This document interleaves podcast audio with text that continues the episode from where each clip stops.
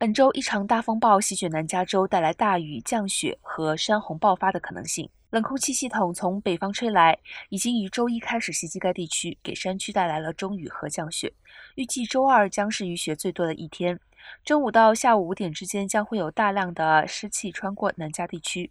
由于降雨迅速且猛烈，山区已经发布了山洪警告，特别是呈县的部分地区。阵雨将持续到周三早上，应该是会在周三的下午结束。